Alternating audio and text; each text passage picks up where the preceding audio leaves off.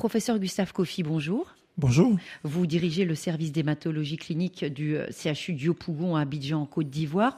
Pourquoi faut-il multiplier les centres de référence pour prendre en charge les patients drépanocytaires Je pense que c'est vraiment très important parce que vous voyez que dans nos pays, tels que la Côte d'Ivoire, nous avons près de 14 000 patients qui sont fichés.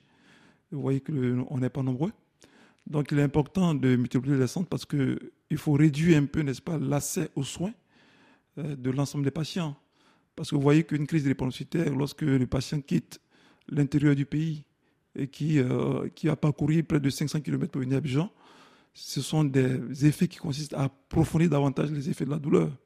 Donc je pense que c'est important qu'il faut multiplier, décentraliser surtout, et puis faire en sorte qu'on puisse avoir une pyramide sanitaire à, l'instar, n'est-ce pas, de la pyramide sanitaire de l'ensemble des pays en général.